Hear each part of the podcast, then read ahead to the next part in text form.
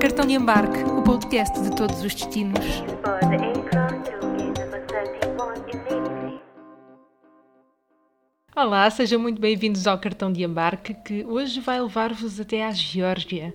Depois de um episódio piloto em que fomos até Malta, agora vamos um bocadinho mais longe, até ao Cáucaso, num episódio que vai ser 100% em português. Já vão perceber porquê. Para quem não sabe, eu já vivi na Geórgia, fiz lá voluntariado durante um ano, por isso, hoje não vão faltar histórias. Nesta viagem até à terra de Stalin, é verdade, o líder da União Soviética era georgiano, natural de Gori, vou estar à conversa com uma georgiana que ganhou uma bolsa do Instituto Camões e esteve em Portugal a estudar português. Exatamente. Daqui a pouco vão conhecer a Annie Gurulishvili, que vive em Tbilisi, a capital da Geórgia. De Tbilisi para Guimarães são cerca de 5.500 km, mais coisa menos coisa, e é na cidade de Minhota que se encontram os meus próximos convidados. Eles venderam a casa e o carro para poderem viajar pelo mundo. Do berço to the world é o projeto que já lhes deu muitas histórias para contar e que hoje o Nuno Neto e a Liliana Freitas vão partilhar connosco. Então, eu sou o Nuno. Eu sou a Lili, É. Ana. Não, Liliana. Não, a Liliana. E temos um projeto que é o do Berço to the World. Eh, Ou seja, decidimos aqui há dois anos deixar os empregos, vender as- a casa, vender os carros e viajar, partir para, neste caso foi mais para, para o lado da Ásia. E pronto, e a partir de- daí andámos a tentar percorrer alguns países, a conhecer e criámos a, a página mais, no intuito mais de mostrar à família, principalmente, e aos amigos a- a nossa viagem porque na altura foi uma coisa, não é? Ui, vocês são malucos, vão deixar eh, tudo, vão deixar uma, uma vida relativamente estável. E então foi uma maneira também de, de estarmos sempre em contacto com eles. E pronto, depois surgiu também a, a hipótese de conhecer outros viajantes e assim, então decidimos manter a página e pronto. E vamos divulgando. E vamos divulgando. De vez em quando. É, E segundo eu É. percebi, vocês dividiram esta, esta grande viagem, ou este projeto, vá, chamemos-lhe assim, para já em duas fases, não foi? Sim. Sim, o início nós tínhamos previsto, segundo o que nós achamos, o orçamento ia dar para dois anos. Dentro do budget que nós tínhamos feito e para o país que nós íamos andar, os tempos, ia- devia dar para dois anos. Até estava a correr melhor e, provavelmente ia dar para mais tempo. Então nós também decidimos, pá, é muito tempo a viajar sem vir a casa. Então no final do primeiro ano, sensivelmente, viemos a Portugal também para descansar um bocado. Tu sabes, cansa. Eh, e então viemos, depois tivemos aí dois meses, mais coisa, menos coisa, ainda fomos a Santiago a pé para Para manter o ritmo. manter o ritmo e voltámos novamente. sobre isso, mas já sei que já vi que vocês gostam de manter o ritmo, porque agora foram fazer uma volta a Portugal de bicicleta. Entretanto, Entretanto, depois tivemos é. muito tempo fechados em casa, olha, tivemos de fazer uma volta a Portugal em bicicleta para apanhar um bocado de ar. Esta pandemia tem esta coisa terrível que é deixar-nos, enfim, privados de poder ir para onde nós queremos, mas por outro lado parece Claro. que abre portas para, um- para uma série de sítios que, por mais que nós conhecemos em Portugal, há sempre aquele recantezinho assim de pecado que, epá, Sim. Ah, pá, e se não fosse isto, sim, sim, e se não fosse isto, dificilmente nós faríamos alguma coisa desse género, porque Até porque para já nem estariam em Portugal. Sim, Nós, nós, a nossa ideia foi mesmo, mesmo as viagens que temos feito mais lá para fora, é mesmo nesse sentido de que, como ainda somos, ainda somos um bocado, não, não somos tão velhos, vá, hum, os países perto, ou até Portugal, temos se calhar mais tempo para conhecer quando não tivermos tanta energia ou assim. Mesmo que tenhas menos tempo, não é? Estás a... E se tiveres menos tempo, quando tiveres só um- umas férias de 15 dias ou assim, é muito mais fácil se calhar ir para a Europa ou andar em Portugal do que ir para, para longe. foi um bocado nessa base que decidimos ir Então- para o mais longe, mais longe possível de Portugal. Sim. Sim. É porque depois lá estás perto, no fundo, de um país para o outro, é muito Sim. rápido, não é? Como aqui a gente ir ao, ao Luxemburgo ou à Suíça. Às vezes o pessoal diz, ir ao Japão é meu sonho, que é tipo longe, tão longínquo. Estávamos em Taiwan, fomos ao Japão, uma hora e meia de avião, 60 euros de, de bilhete, bilhete. pronto. É, Proporcionam-se essas coisas mais facilmente. E, e foi assim que a segunda ronda começou na Geórgia, precisamente. Sim. um bocadinho não foi bem, foi mais por acaso, como vocês me estavam a contar, não era Nem assim estava no plano. Foi. Nem estava no plano. Nós já da primeira vez tínhamos feito, hum, tentado ver os voos mais baratos para chegar a, A a determinado. determinado lugar e desta vez foi igual.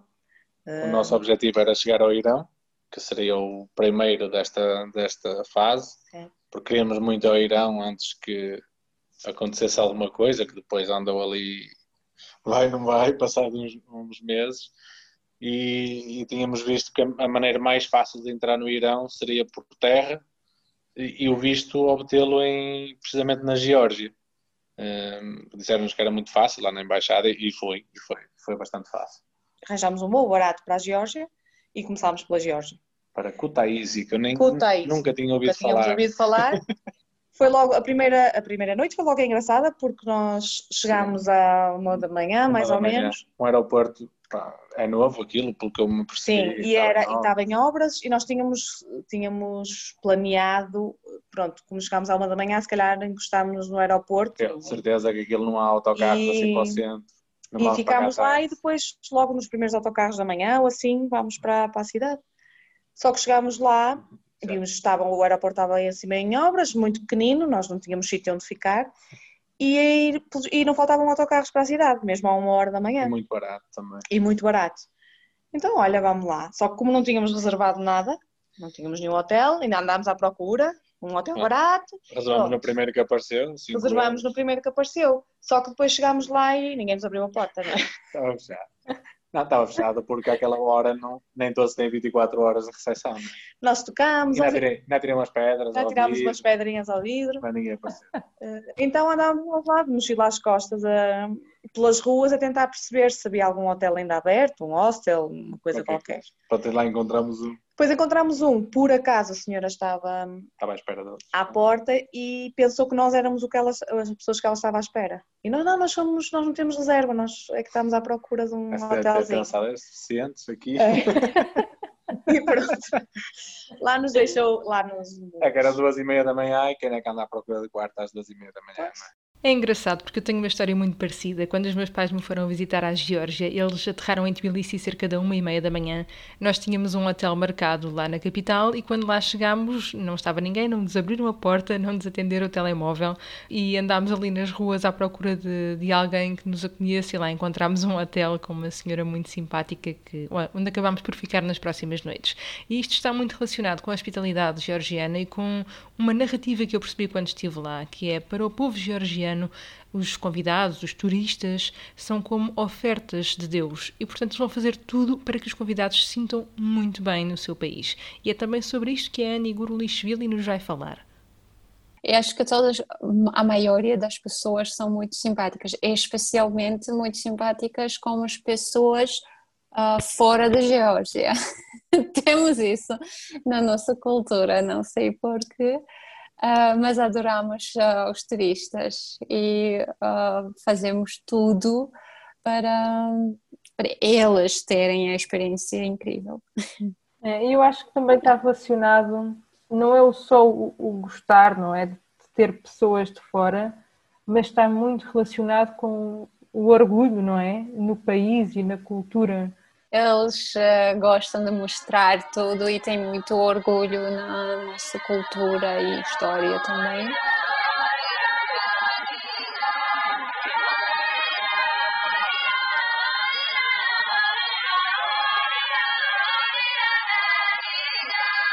E depois acho que também uma experiência já, pronto, para quem vai com um tipo de viagem que tenha tempo e oportunidade de poder ver algum grupo musical ou de dança. Ai, sim, a nossa dança, eu esqueci de uh, falar uh, sobre isso. É muito uh, diferente e é muito. acho que temos muito orgulho nisso. E eu vi a revista do Brasil há muito, muito antes, tipo no século XX. O fundador dessa dança nacional de Geórgia, na fotografia com o Pelé. E acho que o headline uh, foi tipo dois pelas uh, na uh, imagem. Chegamos até ao Brasil. Sim. É uma dança mesmo muito diferente e extremamente complexa a nível técnico. Eu cheguei a aprender enquanto morei na Geórgia. Posso dizer que vale a pena pesquisarem na internet para darem, terem uma ideia daquilo que se trata. Claro que depois a dança tem variações consoante as regiões do país e é especialmente complexa e imbuída de um espírito guerreiro nas regiões montanhosas. Um espírito que os homens e as mulheres deste país partilham, claro, no seu dia a dia e que é perceptível para quem a visita.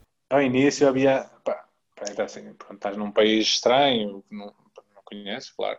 Eh, E depois eles têm aquela coisa muito eh, russos, é? Assim, corpulentos. E depois andam assim. Andam nos- aos, aos bandos, não é? Aos, Aos três. aos três de cada vez. E depois assim, com cara de maus, não sei o quê.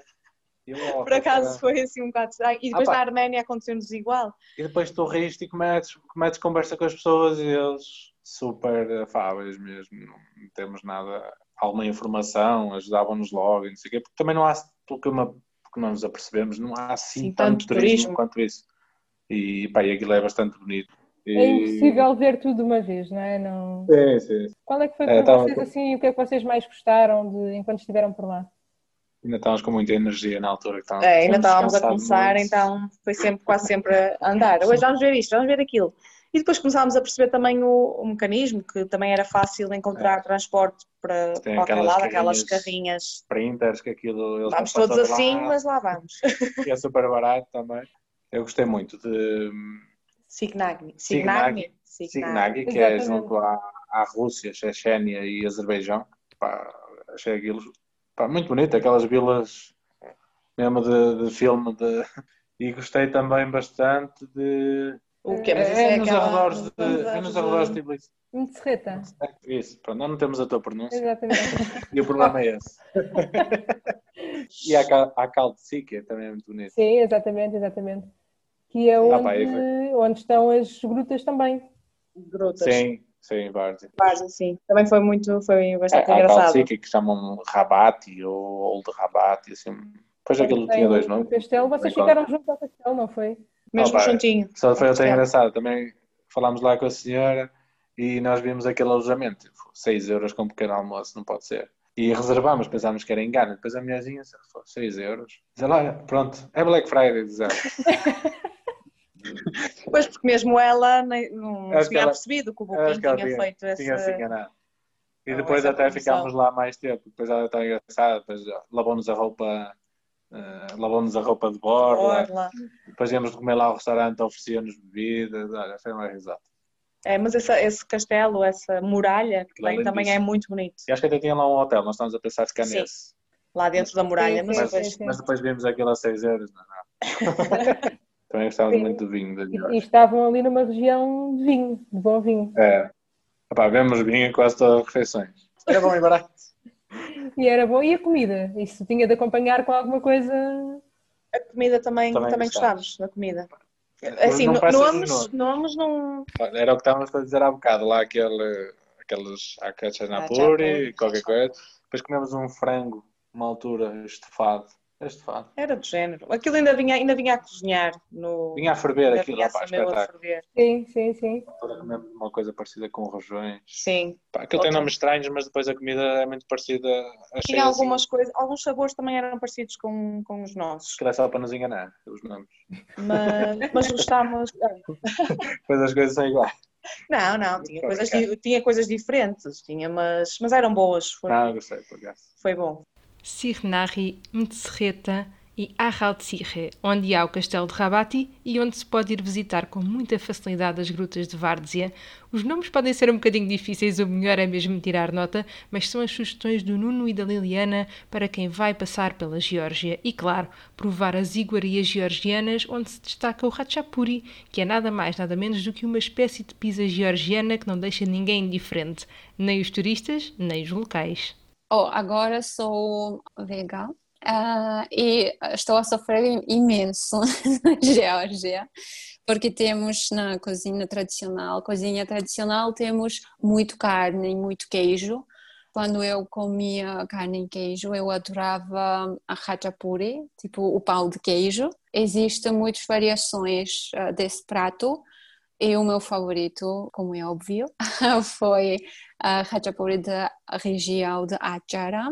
porque acho que tem mais queijo, mais manteiga, mais ovos, não sei, tem tudo. Uh, mas agora também descobri as opções um, vegetarianas e veganas.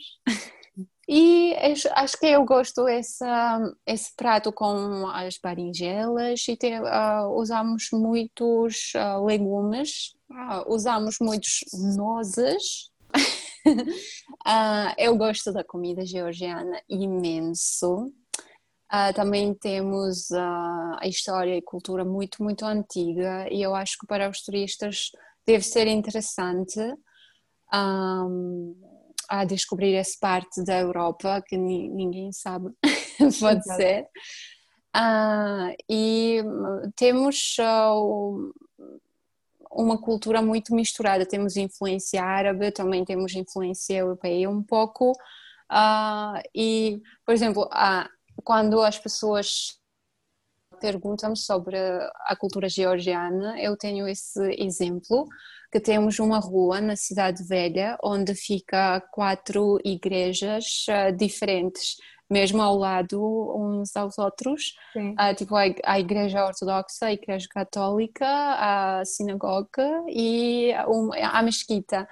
Uh, e acho que isso representa a cultura, a cultura georgiana muito bem e isso eu gosto que uh, temos em, estamos em contato com muitas culturas diversas, diferentes também o que eu gosto é o, as estações, um, tipo temos um, uh, o inverno muito lindo e muito frio, temos muito neve e também é um país uh, montanhoso, então uh, e também temos a costa do Mar Negro, então acho que para os turistas uh, pode ser interessante experimentar tudo no mesmo país, as montanhas, o mar e uh, também a história e cultura muito antiga. Sim, olha, eu não podia estar mais de acordo. Eu, quando estive na Geórgia, como sabes, eh, estive, vivi um ano na Geórgia, também fazer voluntariado, no Serviço de Voluntariado hum. Europeu, uh, e, foi, e senti muito isso, para já, essa parte de, cultural, não é? Que é esse respeito que eu achei especialmente em Tbilisi, é, é que esse, esse, esse exemplo uh, de visualizar as, as quatro uh, religiões distintas uh, na rua, uma ao lado da outra praticamente, não é? Isto mais ou menos assim, uhum. falando por alto, uhum. exemplifica muito bem e é muito interessante pensar, porque a Geórgia é um país ortodoxo uh, e, portanto, a religião Sim. é uma coisa levada muito a sério, não é? Uh, eu, para Sim. mim, por exemplo, tenho, para mim, uma das imagens que me marcou desde o princípio de andar lá era de andar na rua e quando se avistava uma igreja, uh, as pessoas que vão na rua pararem e benzer-se, não é?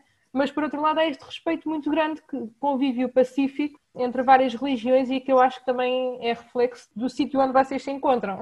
Eh, e por outro lado, também pensando nessa parte das estações, eu acho que, por exemplo, a neve, eu adoro neve.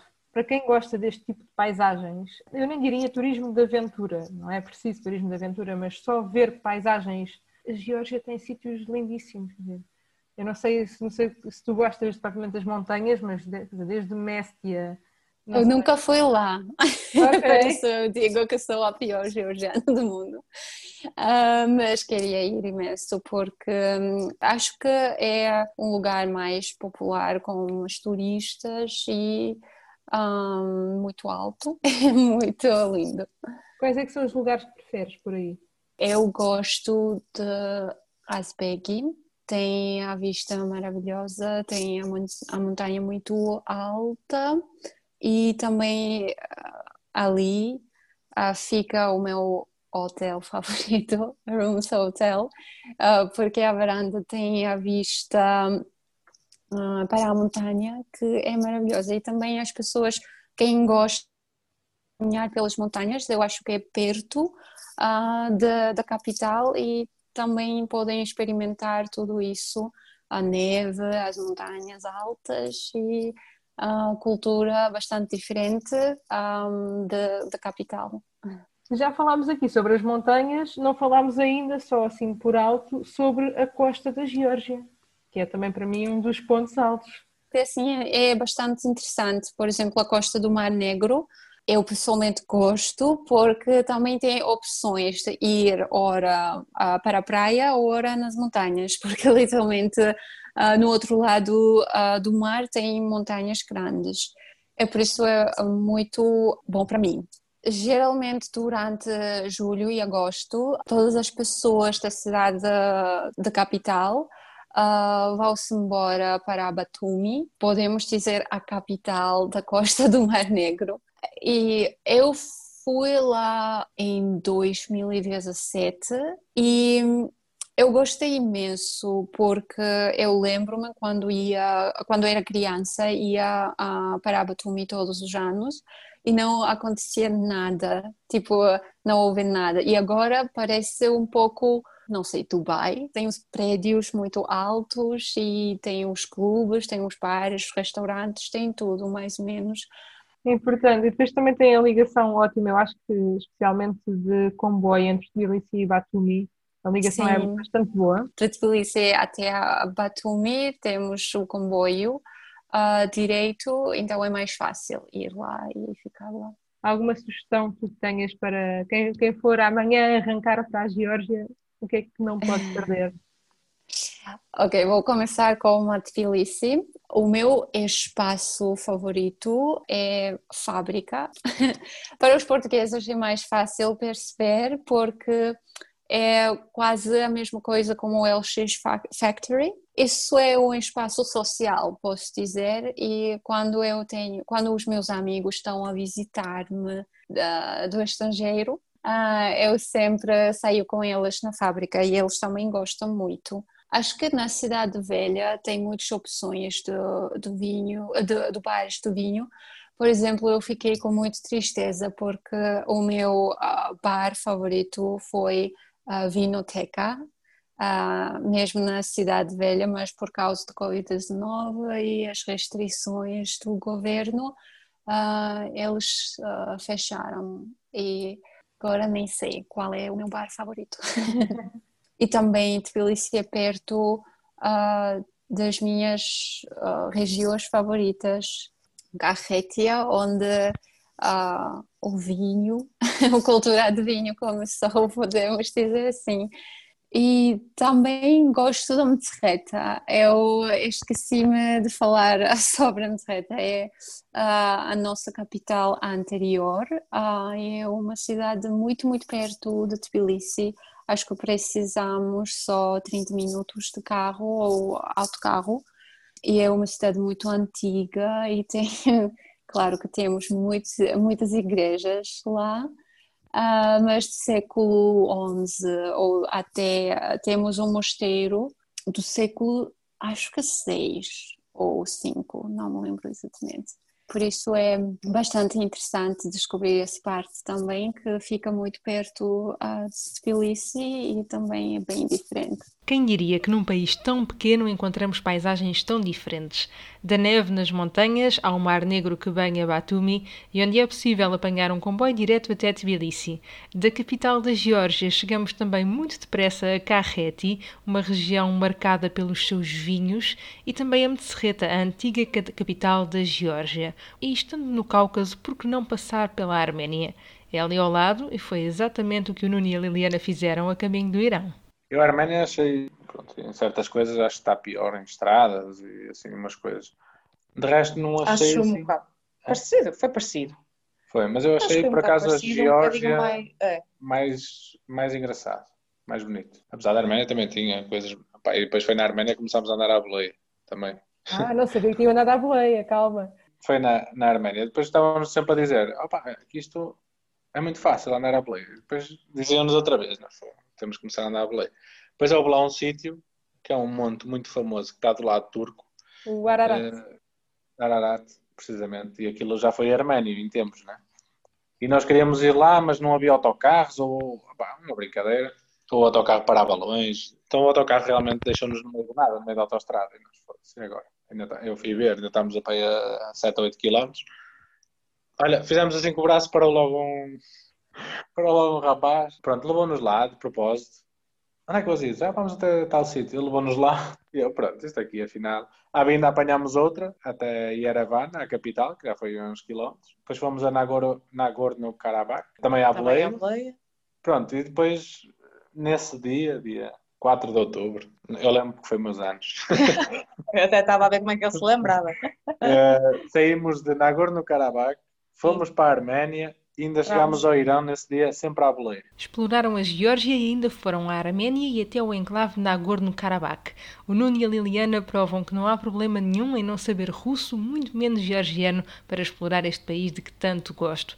É que a verdade é que a língua é um bocadinho difícil, apesar de ter um alfabeto muito, muito bonito e super trabalhoso. Sim, a nossa língua é bem complicada para os estrangeiros e acho que o alfabeto é muito lindo e temos uh, 33 letras e o que é facílimo em georgiano, eu acho que não temos nem combinações de letras.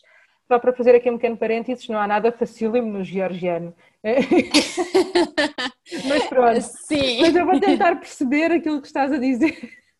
Sim, tipo, tem só uma regra, cada letra tem só uma, um som, mas quando eu comecei a aprender português, por exemplo, fiquei com muito choque por causa de género, porque em georgiano nem temos artigos, nem o género, tem esse privilégio, mas também é bastante difícil pronunciar as coisas que uh, nós temos. Por exemplo, água, uh, uma palavra muito simples, em georgiano é um, rale. ah, muito bom! bom trabalho! E para ficarmos com uma ideia de como é que isto soa numa frase, eu pedi à Annie para ela se apresentar, dizer que era da Geórgia e que estava no podcast Cartão de Embarque. გამარჯობა, მე ვარ ანი, საქართველოდან. და თქვენ უსმენთ რიტას პოდკასტს o cartão de embarque? Ravagaria, Gogo! ah, o teu georgiano ah, é bom. Obrigada, é. O prazer foi meu. Foi mesmo bom poder ter este cheirinho a Geórgia, especialmente num ano em que não vou poder lá voltar. Espero que tenham gostado tanto quanto eu. Um grande obrigado de Zaliane Dimadlova, a Annie Gorolishvili e também ao Nuno e à Liliana do Berço to the World que nos levaram nesta viagem até ao Cáucaso. Fiquem por aí, até à próxima viagem!